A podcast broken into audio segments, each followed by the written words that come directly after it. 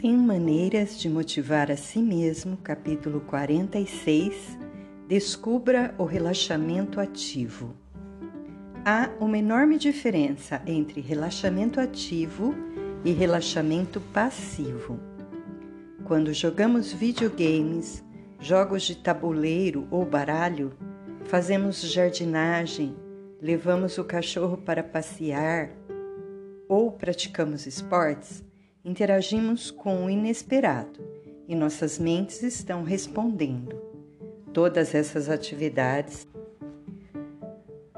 aumentam a criatividade pessoal e a motivação intelectual. São passatempos ativos. O relaxamento ativo renova a mente, mantendo-a flexível e exercitada para pensar. Grandes pensadores descobriram esse segredo há muito tempo. Winston Churchill pintava para relaxar. Albert Einstein tocava violino. Eles podiam relaxar uma parte do cérebro enquanto estimulavam a outra. Ao voltar para suas atividades de trabalho, sentiam-se mais revigorados e afiados do que nunca.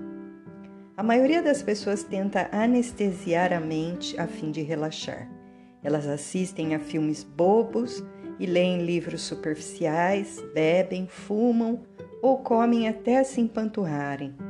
O problema com essa forma de relaxamento é que embota o nosso espírito e dificulta o retorno à consciência. Descobri por acaso o poder restaurador dos videogames quando brincava com meu filho Bob, com nove anos na época. O que começou como uma forma de alegrá-lo e de passar mais tempo com ele se tornou uma atividade desafiadora para o meu cérebro. A complexidade dos jogos de futebol, basquete e hockey exigia um estimulante raciocínio recreativo. Como disse Henry Ford, pensar é o trabalho mais difícil que fazemos e é por isso que tão poucas pessoas o fazem. Mas quando encontramos maneiras de unir o pensamento à diversão, nossas vidas se enriquecem. Nós nos tornamos jogadores ativos no jogo da vida e não meros espectadores.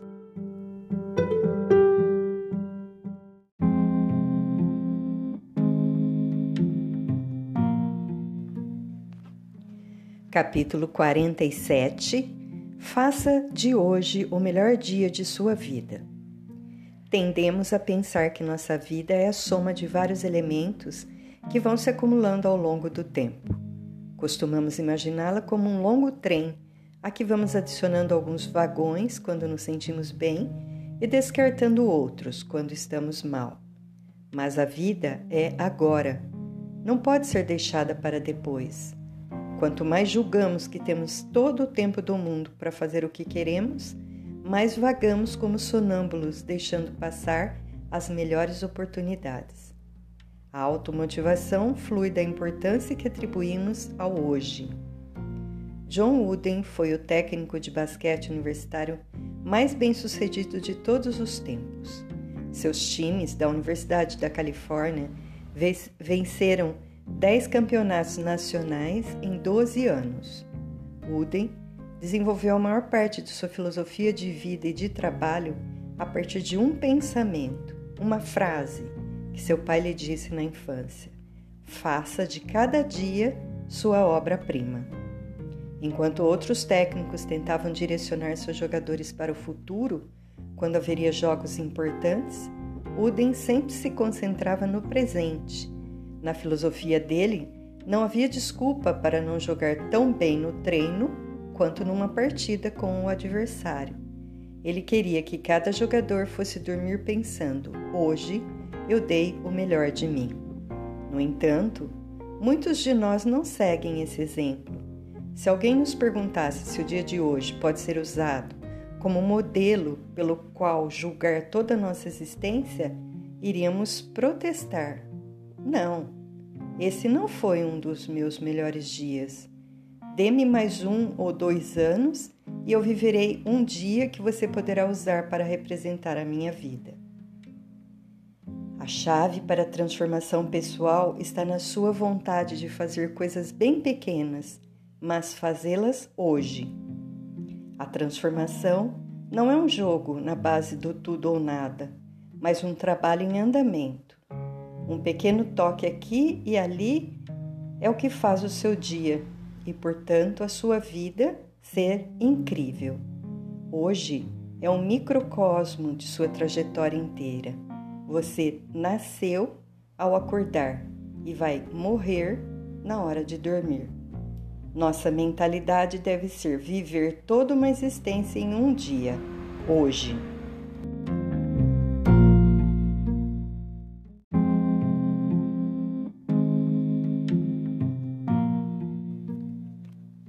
Capítulo 48 Aprecie todos os seus problemas.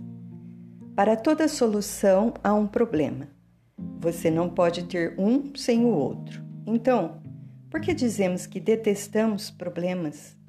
Por que alegamos, alegamos querer uma existência sem percalços? Lá no fundo, onde mora nossa sabedoria, compreendemos que os problemas são benéficos para nós. Quando a professora de matemática da minha filha me diz que vai dar mais problemas este ano do que deu no ano passado, acho maravilhoso. De alguma forma, sabemos que eles fazem bem para as crianças.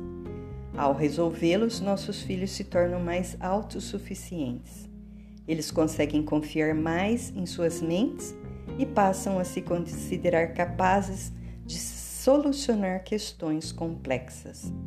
Porém, nós adultos nos comportamos de forma tão irracional diante das tribulações que tendemos a fugir delas, em vez de tentar saná-las. Demonizamos as dificuldades a um grau tamanho que elas se tornam monstros vivendo embaixo da cama. Mas não precisamos temê-las. Problemas não são maldições, são simplesmente jogos difíceis para os atletas da mente.